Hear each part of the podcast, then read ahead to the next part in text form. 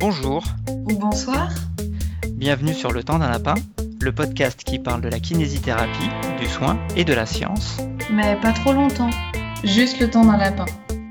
Maintenant que vous savez à peu près qui nous sommes, ou que vous allez aller rapidement rattraper ça sur le blog dans la rubrique Qui sommes-nous, on va pouvoir se lancer sur euh, le premier cas clinique d'une longue série. C'est Vincent qui va nous parler d'une situation à laquelle il a été confronté dans son quotidien. Si vous vous posez des questions en termes de respect de la confidentialité et du secret médical, vous trouverez plus de détails dans la rubrique avertissement sur le blog. Sachez qu'en tout cas, nous ne partageons aucune situation reconnaissable sans l'accord du patient qui dispose d'un droit de rétractation sur les données qui sont partagées. Alors Vincent, est-ce que tu peux nous parler de la situation que tu as choisie ce soir? Je dirais que c'est presque la, caricature du patient que j'ai l'habitude de voir par rapport à, des douleurs euh, persistantes. Donc c'est une patiente, on va l'appeler euh, Margot, que j'ai commencé à voir euh, au début de l'été. Margot consulte en kiné parce qu'elle a des douleurs lombaires qui durent depuis plusieurs années maintenant et qui sont permanentes. On commence comme d'habitude, donc la patiente s'installe comme elle veut et puis là tout de suite elle elle dit euh, je vois que vous regardez comment je suis installé, euh, je me tiens pas bien, c'est ça? Attends, direct dans le vif du sujet. Directement dedans. Donc il a, fallu la mettre un, un petit peu à l'aise puisque ça c'est ma j'ai tendance à les laisser rentrer dans la salle, leur dire installez-vous sans donner de consignes particulières et puis euh, je, je, les regarde Donc euh, elle s'était installée euh, sur la chaise et puis un petit peu euh, le, dos relâché. Ouais. quand elle a vu que je la regardais, tout de suite elle s'est redressée. Elle a eu peur que tu te fâches? Elle a probablement eu peur des remontrances, qu'elle qu'elle attend toujours d'ailleurs. C'est pas une brute Non, non, non. Je, suis déçue. Jamais au début. J'attends 20 minutes. Donc une fois Margot installée de la façon qui lui convenait, je lui demande de, de me raconter ce qui lui arrive. Et là, elle commence par me dire qu'en 2000, elle est rentrée dans une grosse société grenobloise avec un emploi où elle assemble des pièces et où elle porte des charges, mais sans évoquer de soucis particuliers, tout va bien. Et euh, en 2004, en, hiver, elle glisse sur une plaque de verglas et elle se fait une fracture du sacrum pour laquelle elle est arrêtée euh, de travailler pendant à peu près six mois. D'accord. De là, elle va parler de, du début de ses douleurs au niveau des lombaires. C'était en 2010. À ce moment-là, elle va voir son médecin. Le médecin lui prescrit une IRM et cette IRM met en évidence une hernie discale entre L5 et S1. Évidemment. Donc, constatant ça, son médecin l'envoie chez un rhumatologue, rhumatologue qui lui prescrit le port d'un corset pendant six mois pour stabiliser tout ça. Ah oui. Voilà. D'accord. Donc euh, déjà on s'écarte quand même pas mal, euh, même en 2010, tu vois, on avait les recommandations de 99-2000 sur la lombalgie, on avait déjà fait un pas en arrière ou, en avant, je sais pas. Mais euh, voilà où ça nous mène. C'est quelque chose de fréquent dans ton secteur, le corset, pour stabiliser une hernie? Absolument pas, c'était la première fois que je voyais ça. C'est la première fois que je l'entends. ouais, autant des, infiltrations précoces, euh, j'ai entendu parler, autant euh, des chirurgies très, précoces euh, alors qu'il n'y a pas de déficit moteur ou neurologique, j'ai aussi entendu parler, j'en ai aussi vu. Mais la, proposition du corset est assez surprenante. Oui, je suis assez surprise. Donc, ce qui est d'autant surprenant, c'est que Margot, elle décrit une douleur qui, qui est relativement moyenne. Euh, qui n'était pas euh, complètement handicapante et qui permettait de faire euh, faire tout un tas de choses, mais voilà, elle a eu elle a eu cette prescription de corset et cette douleur, elle est restée à peu près jusqu'à aujourd'hui avec des hauts et des bas. Elle parle de périodes où elle a, elle a beaucoup moins mal et d'autres où elle a plus mal. D'accord. Et ce qui l'amène à, à, consulter aujourd'hui, c'est que elle a une douleur référée dans le membre inférieur gauche depuis octobre 2018 et que euh, voilà, c'est surtout ça qui la gêne. Que dès que ça a commencé, elle a remis le corset pendant quelques jours pour diminuer les douleurs. Ça a été à peu près efficace. Elle a vu son médecin qui lui a prescrit euh, une cure de cortisone pendant une semaine, ce qui a beaucoup amélioré les douleurs. Mais le ah. problème, c'est que dès le moment où elle a arrêté, la douleur a recommencé. Ce qui fait que la cure a été renouvelée pour 15 jours. Et une fois les 15 jours euh, terminés, ça a été beaucoup mieux. Cependant, depuis, persiste une sensation de, comme elle décrit, un fil électrique sous le pied une perte de sensibilité au niveau de trois orteils, une douleur à l'arrière du mollet et des ischio-jambiers. Voilà, donc là c'est euh, l'état dans lequel se situe la, patiente à ce moment-là. Quand on interroge euh, Margot sur ce qui aggrave ses douleurs, elle nous dit quand elle se penche, quand elle reste assise longtemps, c'est-à-dire plus de 30 minutes, quand elle est debout longtemps, quand elle doit porter quelque chose, et le pire c'est quand elle doit se pencher tout en se tournant vers la gauche. Quand elle a un objet à ramasser euh, sur la gauche, là c'est quelque chose qu'elle qui fait euh, énormément augmenter sa douleur. Quand en fait elle met en charge du côté qui est douloureux et ce qu'elle essaye de ne plus faire, ce que toi tu as constaté qu'elle évitait en fait. Tout à fait. D'accord. Voilà. Et par contre, quand on lui demande qu'est-ce qui améliore ses douleurs, elle nous parle tout de suite que spontanément, elle a eu tendance à euh, mettre un, un, un petit coussin là dans, dans, le bas du dos. C'est un, Ouais. un, coussin de, de, de canapé qu'elle a mis vraiment tout, tout, tout en bas. Ouais, Elle trouve que ça, que ça améliore les choses.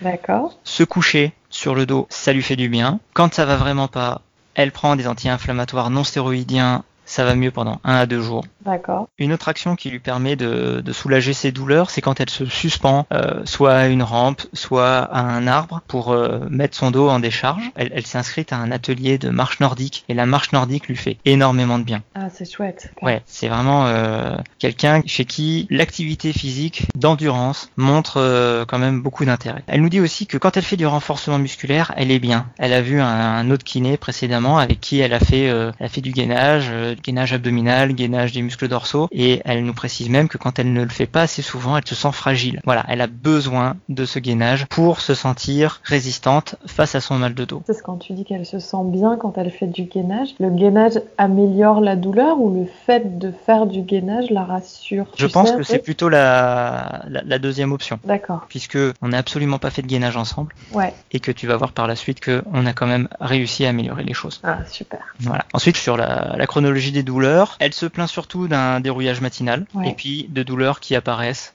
en fin de journée. Si elle doit prendre la voiture, si elle est assise longtemps, les douleurs sont très rapidement euh, importantes.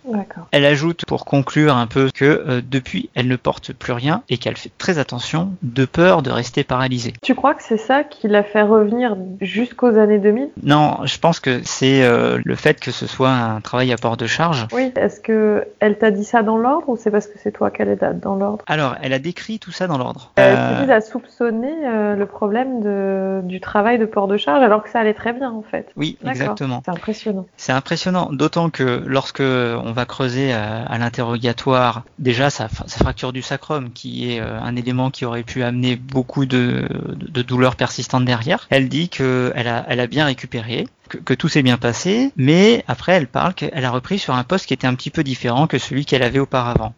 C'est- un poste sur lequel elle doit déplacer un chariot qui devient de plus en plus lourd au fur et à mesure qu'il avance puisqu'elle elle assemble les éléments de, de, de ce qu'elle produit et toujours dans la même direction de la droite vers la gauche. Là-dessus, elle dit que physiquement, elle est fatiguée à la fin de sa journée, mais qu'il n'y a pas de douleur particulière. Et ça, c'est vraiment quelque chose qui est assez surprenant, c'est qu'elle a fait le lien entre euh, son entrée dans la société et son accident, sa fracture du, du sacrum, Ouais. et il y a un trou entre sa récupération de cette fracture et euh, l'épisode du corset.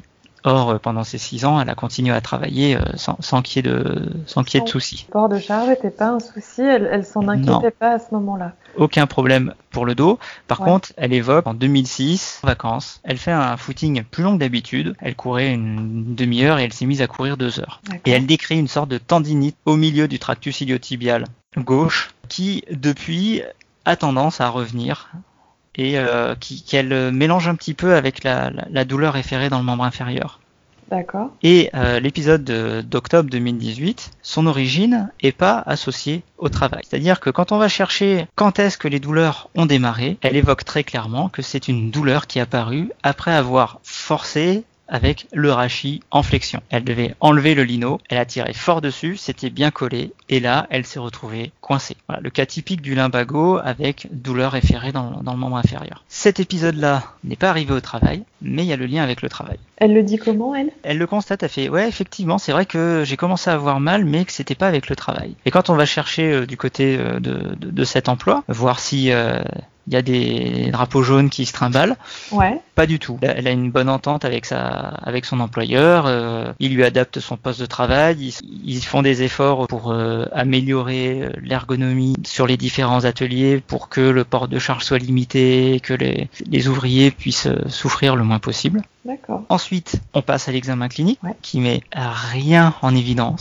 Et On n'a on a même pas un LASEG euh, positif. D'accord. Donc aucun argument en faveur euh, d'une atteinte radiculaire, euh, d'une sciatique. À ce moment-là, s'il y a eu euh, une atteinte radiculaire, elle est plus d'actualité. S'il y a eu une hernie discale avec une inflammation, une irritation de la racine, aujourd'hui elle est passée. Je pense que c'est important euh, pour vous qui nous écoutez de vous rappeler que toute douleur qui descend dans la jambe n'est pas forcément une sciatique. La sciatique étant une douleur radiculaire qui est attribuée à une irritation du nerf et on a tendance dans une très grande majorité des cas à faire le lien entre ces douleurs qui descendent et une irritation du nerf qui là en l'occurrence donc chez Margot a priori n'était pas présente.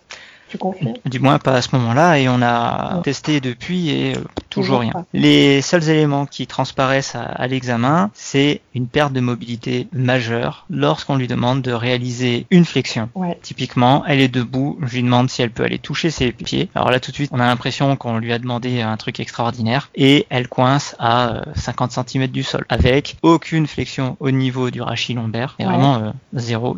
Quand on va tester les mobilités en extension, on constate aussi une perte majeure de mobilité. Rotation droite, gauche, pareil. Et un élément qui transparaît euh, beaucoup, c'est que lorsque on va lui demander d'aller faire une flexion, elle va fléchir légèrement et basculer sur le côté droit pour décharger le côté gauche. On a là une belle stratégie d'évitement, de mise en charge, une grosse perte de mobilité, un rachis qui est pas du tout exploité et voire même ça lui fait peur. La fameuse kinésiophobie, la peur La de fameuse bouger. kinésiophobie. Toi, à ce stade-là, tu as déjà une idée Tu as déjà un diagnostic en tête?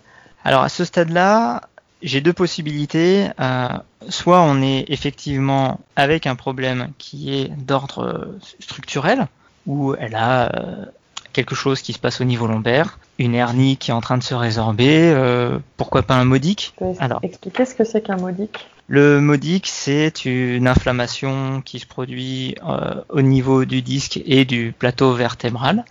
Ouais, et on constate qu'il y a une infiltration du, du matériel discal à l'intérieur de ce plateau. C'est une pathologie qu'on retrouve plus souvent chez des gens qui ont des douleurs lombaires, mais qu'on retrouve également chez des gens qui n'ont pas de douleur. d'accord.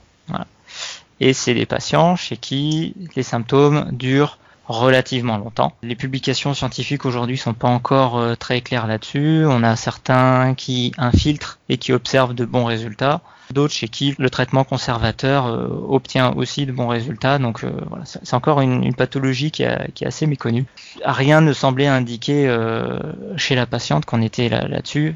D'accord. L'autre hypothèse, c'est la survenue d'un épisode de lombalgie comme on en a tous. D'après les statistiques, euh, 80% d'entre nous euh, auront un jour dans leur vie un épisode de lombalgie et que cet épisode est venu se greffer sur un historique important en termes de douleur, spécialement lombaire, et que ça a majoré l'impact dans le temps de l'épisode d'octobre, C'est beau. n'est-ce pas? Ouais. C'est un peu le diagnostic que j'envisageais à t'écouter, donc je suis content. Bon, tu m'as pas dit si c'était le bon. Alors, Toi, t'as suivi quelle hypothèse? Sur quoi t'es parti au démarrage dans ton traitement? Alors, je suis parti sur euh, une approche typée Mackenzie. Je voulais amener Margot à essayer de bouger dans un environnement rassurant hein, et l'encourager à aller chercher ses mobilités qu'elle a, peur d'aller euh, explorer. Si on dit à quelqu'un tu fais du Mackenzie, il va dire ouais tu fais des extensions. On a fait des extensions sur la table. Alors, très schématiquement, l'extension, c'est de faire un mouvement des lombaires vers l'arrière. Allongé sur le ventre, c'est de, pousser sur les bras pour vous redresser, ce qu'on appelle parfois position du cobra. Le principe, c'est que c'est un mouvement que Margot ne réalise pas ou pas du tout. Ramener ce mouvement qui manque, ça pourrait permettre, dans le cas où on aurait une préférence directionnelle, à savoir un symptôme qui diminue avec la répétition de ce mouvement, un réel traitement de la symptomatologie. Et donc toi, du coup, t'es parti sur une préférence directionnelle? Non. Moi, je suis parti sur une approche euh, de voir ce qui se passait avec sa kinésiophobie. D'accord. Centrée sur sa région lombaire. Parce que c'est une patiente qui nous décrit qu'elle a quand même beaucoup d'activités à côté. Elle nous parle de marche nordique. Donc, elle a, elle a pas peur du mouvement. Elle a peur de bouger ses lombaires. Donc, j'installe Margot sur la table et puis je lui demande de pousser sur ses bras pour décoller le, le buste en laissant le plus possible son bassin sur la table. Le premier mouvement, on a l'impression qu'elle soulève 4 tonnes. Elle a beaucoup d'appréhension. Au fur et à mesure des répétitions, l'amplitude augmente et elle se surprend à avoir de moins en moins mal. Quelque chose qui est assez, assez fréquent. Surtout quand euh, on rajoute la consigne de ne pas euh, crisper les muscles, de ne pas les contracter au niveau lombaire ou au niveau fessier, mais vraiment d'essayer de se concentrer sur ne pousser qu'avec les bras et de relâcher au maximum le bas du dos. Et très rapidement, on arrive à avoir une amplitude où elle tourne la tête de tous les côtés en train de regarder le bas de son dos en s'étant étonnée de, de, de ce qu'elle arrive à faire. On va dire que tu le fais exprès. Non, pas du tout. Pour un premier podcast, une nette amélioration de la mobilité en quelques mouvements. Eh ben, on reviendra sur d'autres cas où euh, je me suis euh, cassé le nez. Euh, Merci. Voilà. Il fallait bien essayer de vendre un petit peu de rêve pour vous accrocher. N'est-ce pas? Donc là, je lui demande de se rasseoir et elle décrit que la douleur dans la jambe a disparu. Il lui ouais. reste une, une, sensibilité dans le bas du dos, mais euh, elle décrit plutôt qu'elle a l'impression que le bas de son dos a travaillé et qu'elle est tout étonnée, qu'elle pensait pas du tout être capable de faire ça. Du coup, euh, je suis quand même un peu surpris d'avoir une, une, réponse aussi rapide. En 30 secondes, le truc est plié et elle a plus de douleur. Donc je me dis, ça a vachement bien marché en extension, qu'est-ce qui se passe en flexion? Debout, je lui demande d'aller toucher ses orteils. Et là, elle y va et elle a gagné 40 cm. Il tu bluffes, Martoni. Non, pas du tout. Ce genre de choses arrive. Elle ouais. est euh, abasourdie, c'est beau. Tu restes humble euh, à l'extérieur et tu commences à gonfler un peu les pectoraux devant. Ah mais à l'intérieur, je jubile. J'imagine. D'extérieur, j'essaye quand même de, de, de, manifester également une surprise en, en, interrogeant la patiente. On lui demande comment est-ce qu'elle comprend ça. Ouais. Elle dit, bah, elle comprend toujours pas. C'est marrant. Euh, bah, j'ai fait le mouvement, ça fait des années que je l'ai pas fait, et puis j'y arrive. T'aurais pu lui expliquer quand même. C'est quoi ces kinés qui expliquent pas aux gens pourquoi ils doivent faire tel mouvement hein? Tu, tu, tu, crois qu'elle doit faire des exercices? Ah, tu me, tu me trolles là. Donc, elle est debout, elle a fait sa flexion, et puis je lui demande de refaire cette flexion, mais cette fois d'enrouler sa colonne au fur et à mesure, comme si c'était un tapis, pour aller chercher le plus bas possible. Ouais. Et là, elle arrive encore à grappiller quelques centimètres, et elle décrit que ça tire beaucoup au niveau des lombaires, mais que c'est pas douloureux. Une sensation qu'elle a pas sentie depuis des années, puisque ça fait des, des années qu'elle a qu'elle n'est pas allée chercher si loin. Plutôt le mot est faible, c'est plutôt positif euh, cette euh, première consultation. C'est un bilan qui dure une heure. D'accord. J'ai eu le temps de lui laisser dérouler son historique, de revenir dessus, d'essayer de bien comprendre quand arrivait chacune de ces douleurs pour essayer de voir euh, quelle était l'implication de ces activités sur celle-ci. Comment ça s'est passé par la suite du coup? On commence à essayer d'expliquer ce qui se passe. Et elle constate d'elle-même, elle a peur de bouger, elle porte plus rien et fait très attention et qu'elle a peur de rester paralysée. Effectivement, elle est hyper vigilante et donc dès qu'elle bouge, elle ressent comme une espèce d'épée de Damoclès au-dessus au d'elle. Est-ce qu'il faut voir un lien avec le corset qu'elle a porté pendant six mois C'est un peu facile. On a des gens qui développent ce genre de kinésiophobie sans avoir besoin de porter un corset. Est-ce qu'elle le verbalise, elle? Le, le, point de rupture, celui où elle a commencé à faire attention? Pas vraiment. Elle, elle, elle, elle ne relate rien de qui ressemble à ça? Non, alors le premier truc qui est flagrant euh, par rapport à ces douleurs, c'est peut-être l'épisode de 2010. Ouais. C'est une gêne qui, au fur et à mesure, s'est transformée en douleur. L'escalade qu'il y a eu derrière, à savoir la prescription d'IRM qui met en évidence la hernie et le corset, peut-être que là, on a l'accident de parcours. Parce que Ouais. pour le reste, en termes de rééducation, euh, ça s'est plutôt bien passé. Ouais. On conclut que progressivement, elle va devoir se réexposer à ces mouvements par des mouvements répétés en extension et en flexion, en lui précisant bien que elle ne doit pas tout de suite commencer à aller ramasser un pack de lait sans plier les genoux, comme on lui a appris Est-ce que tu les chiffres, ces mouvements répétés, toi? En général, j'essaye de les chiffrer en demandant combien les patients se sentent capables euh, d'en faire d'affilée, combien de séries ils pourraient faire dans la journée, combien de temps ils peuvent se dégager pour euh, travailler là-dessus. D'accord. Et avec Margot, spontanément, elle nous dit je peux faire une série de 100, ça me fait du bien, elle est prête à en faire 100. Et donc, il faut un peu modérer son enthousiasme pour éviter qu'elle ne s'irrite trop derrière. Donc toi, tu lui as proposé de faire? 20 mouvements en, ext- en extension, suivi de 20 mouvements en flexion, en enroulant, en essayant d'être la plus détendue possible, puis de nouveau 20 mouvements en extension. Toutes les deux heures, avec une surveillance de sa douleur. Si sa douleur augmente dans les heures qui suivent une série, elle a le droit soit d'écarter les séries, soit de faire moins de répétitions au cours de sa série. D'accord, sacré programme. Hein Autant de répétitions, je donne pas à tout le monde. Il y a des patients, je sais que si je leur demande ça, la fois d'après, ils vont me dire qu'ils n'ont pas réussi à trouver le temps euh, pour le faire autrement. Margot, j'ai senti que je pouvais y aller. Elle était prête. J'avais pas tant l'impression qu'elle soit si irritable que ça. Moi, ce que je cherchais à faire, c'était lui montrer que elle pouvait faire 60 mouvements toutes les deux heures dans des grandes amplitudes, Sans que ça lui fasse sans mal. que augmentation de la douleur. Même en, en l'aidant à avoir moins mal. Effectivement. Donc on s'est quitté là-dessus. J'ai quand même voulu aller explorer ce qui se passait du, du point de vue euh, psychosocial. euh. Donc je lui ai fait remplir deux questionnaires. Un inventaire de la sensibilisation centrale.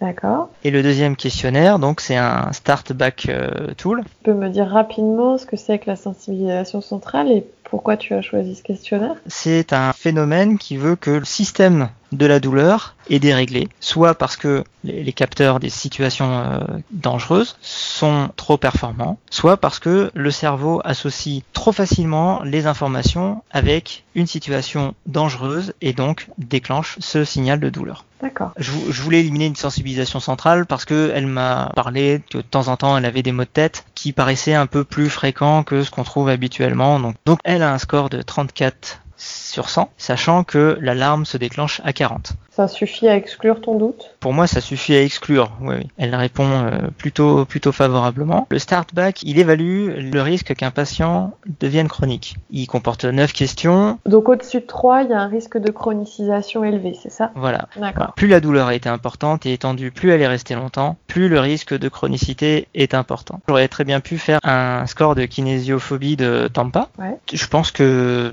j'aurais pu le faire. Est-ce qu'à l'occasion, ça te semble aberrant de lui proposer de le remplir maintenant? C'est quelque chose que j'ai fait récemment sur un CSI et que j'ai trouvé assez intéressant. La personne a réussi à me faire le questionnaire dans l'état où elle souvenait se sentir avant et dans l'état où elle était actuellement et c'était assez intéressant. Eh ben, c'est une excellente suggestion et je pense que je vais le faire. Bon, parfait. du coup, le startback, il t'a donné quoi avec Margot? Il- un score de, de 4 sur 9, qui était attendu. hein. Du coup, on me dit que j'avais pas besoin de faire le questionnaire puisque tous les éléments qu'elle a cochés euh, ressortent du bilan. Un Tampa aurait été plus pertinent à l'époque. Je la revois quelques jours plus tard. On fait le point. Elle me décrit qu'elle a bien réussi à faire ses exercices, que la douleur a bien diminué, mais qu'elle est encore présente, notamment quand elle reste longtemps assise. Surtout ça qui la gêne. Au travail, elle a encore aussi un peu de douleur quand elle doit porter des objets, quand elle doit pousser son chariot euh, un peu lourd. Euh, Moi, à ce moment-là, ça a plutôt tendance à confirmer mon diagnostic, D'accord. d'autant que je la vois camper sur sa chaise, bien droite, bien raide. Là vient euh, un truc que j'ai vu faire par, euh, je crois que c'est Wim, hein, Wim Dankert. En fait, je lui demande de, Ouais. de se relâcher sur la chaise. Je me souviens de ce moment. Il y a Margot qui oscille parce qu'elle est en train de, elle lâche, puis elle recontracte. On a un peu l'impression que chaque fois qu'elle relâche, elle a peur qu'il y ait une aiguille qui vienne euh, se planter dans, son dos, et que comme cette aiguille ne vient pas, elle accepte de se relâcher de nouveau, et elle va un peu plus loin, et puis je la vois qui, elle relâche complètement, et là, encore une fois, elle a un regard de surprise. Elle ne s'attend pas du tout à ne pas avoir mal. C'est un regard qu'on a vu ensemble euh, dans la formation sur la thérapie cognitive fonctionnelle pour la lombalgie avec la patiente qui s'était présentée euh, chez des gens qui, depuis très longtemps, ont vraiment intégré l'idée que pas s'asseoir droit, c'était dangereux. Quand on les laisse relâcher et s'asseoir de la manière la plus simple et la plus spontanée, il y a une espèce de surprise, d'incrédulité qui est assez terrible à voir parce que c'est pour eux, c'était pas possible. Pour nous, c'est super bien. Du coup, il y a un tel décalage entre leurs attentes et ce qui se passe réellement qu'ils peuvent pas renier le choc. Le choc est si important que ça oblige derrière une réaction. Ils ne peuvent que se dire waouh. Ça fait une sacrée dissonance. Hein. Ah mais complètement. Mais euh, on sait que plus la dissonance est violente, à ce moment-là, plus euh, la violation des attentes est importante, mieux ça va fonctionner derrière. J'espère à chaque fois quand je vois ce moment arriver que l'alliance thérapeutique qu'on a mis en place ensemble auparavant, elle est assez solide. Parce que là, c'est vraiment les amener à questionner d'eux-mêmes tout ce qu'ils ont intégré avant. Et c'est des avis de professionnels de santé qui avaient peut-être une, aura plus importante que la nôtre, mais c'est souvent aussi des avis de proches, c'est souvent aussi des avis qui ont été entendus à la radio, à la télévision, et ça fait beaucoup d'un coup. Oui, souvent les, gens restent un peu incrédules. Ils nous disent euh, voilà j'ai pas mal, mais euh, est-ce que j'aurai mal dans deux heures? C'est pour ça qu'on leur dit pas non plus euh, faites ça tout le temps tout de suite. Au début, il va falloir qu'ils se réentraînent à se relâcher. C'est ce que tu as fait avec Margot, du coup? C'est ce qu'on a fait avec Margot. Alors, on a commencé sur la position assise. Là, on essayait de lui dire, trouvez la position dans laquelle vous êtes bien, en étant la plus détendue possible. Et c'est un apprentissage qui se fait au fur et à mesure. Et puis, avec les répétitions, elle s'est rendue compte qu'elle est arrivée de mieux en mieux. Et là, elle se dit, euh, mais en fait, je suis tout le temps comme ça. Et donc, on essaye de transposer le travail qu'on a fait assis à la position debout. Pareil, trouvez la position dans laquelle vous êtes bien, dans laquelle vous avez le juste travail musculaire. Pas comme si vous étiez en train de porter 5 euh, kilos dans chaque bras. Ça a super bien marché. Elle est revenue euh, toute guillerette parce que les douleurs au travail, eh ben, elle ressentait une fatigue à la fin de la journée, mais elle n'avait pas de douleur. Elle avait fait un long trajet en voiture sans aucune douleur. On a bien insisté qu'elle prenne son coussin. Je lui avais montré comment le rouler de manière à ce qu'il soit un peu plus efficace à la façon des, des coussins Mackenzie. On avait bien insisté sur le travail qu'elle devait faire pour se détendre dans cette position assise et elle est revenue. Aucune douleur lors du trajet, elle était complètement ravie. Je suis ravie pour elle. et moi encore plus, parce que j'avais quand même une petite peur qu'elle s'irrite malgré tout. C'est difficile de placer le curseur tout de suite au bon endroit chez des gens qui souffrent depuis longtemps. L'idée c'est d'en faire le plus possible sans que ça soit délétère. Donc c'est trouver euh, le maximum qui apportera une efficacité sans amener d'effets indésirables. C'est ça. Et je crois que le défaut avec lequel j'essaye, enfin je sais pas si c'est un défaut, la volonté avec laquelle j'essaye de lutter, c'est de vouloir apporter le plus d'amélioration rapidement. Même si la violation des attentes a son importance, mais plus on amène de modifications, plus le risque que ça réagisse derrière est important. Oui.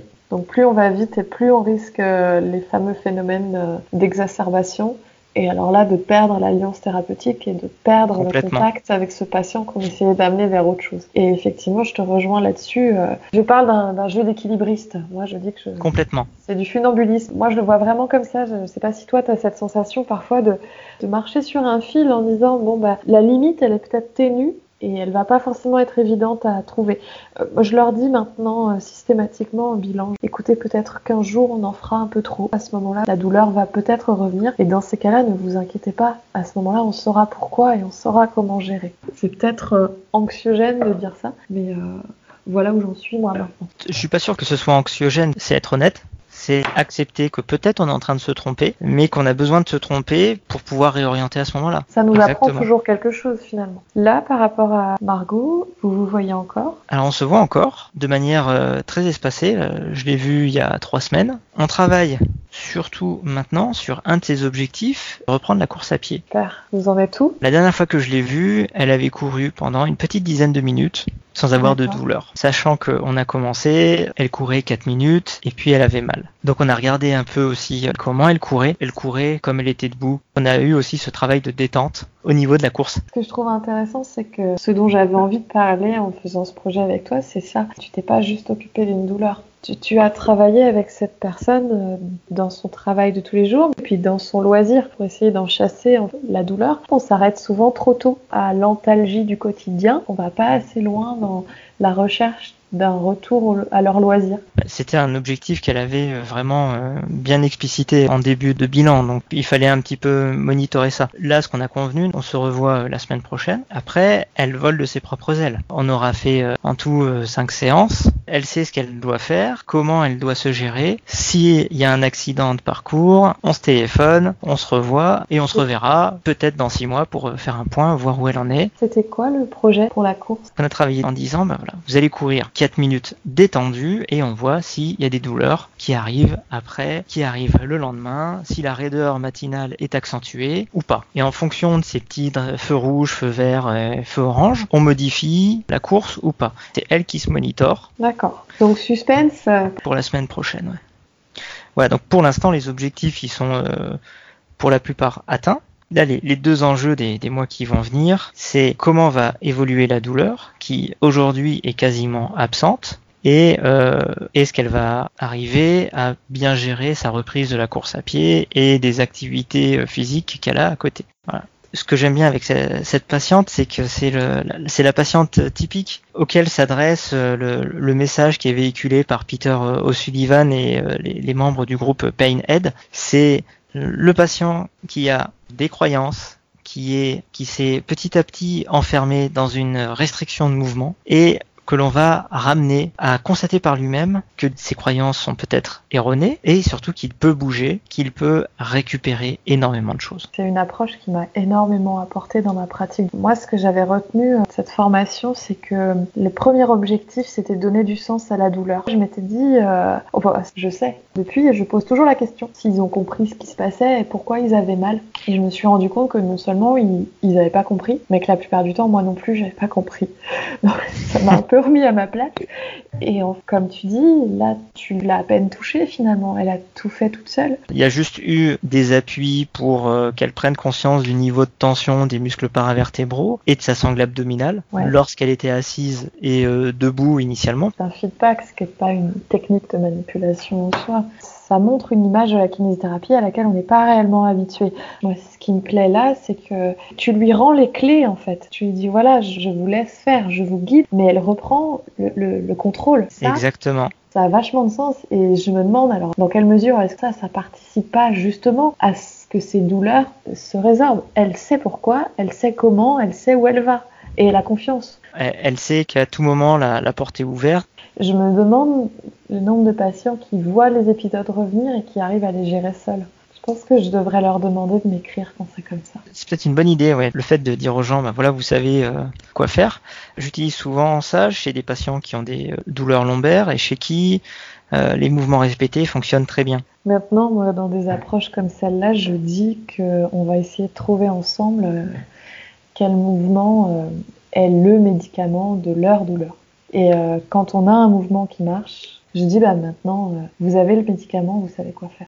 Euh, j'aime bien parce que ça permet d'évoquer les effets indésirables, mais aussi l'effet attendu. Tu as pas peur d'être un peu culpabilisant avec cette phrase? Je ne sais pas parce que je ne le fais pas à tout le monde. D'accord. Je ne sais pas dans quelle mesure est-ce que c'est parce que c'était dit auprès de patients qui sont prêts à l'entendre ou à le recevoir, ou la volonté de leur montrer il y a d'autres possibilités que la thérapie manuelle ou le massage pour qu'ils aillent mieux et qu'il y a des possibilités qu'ils ont eux en leur possession. J'y réfléchirai la prochaine fois que je le dirai, j'essaierai d'écouter.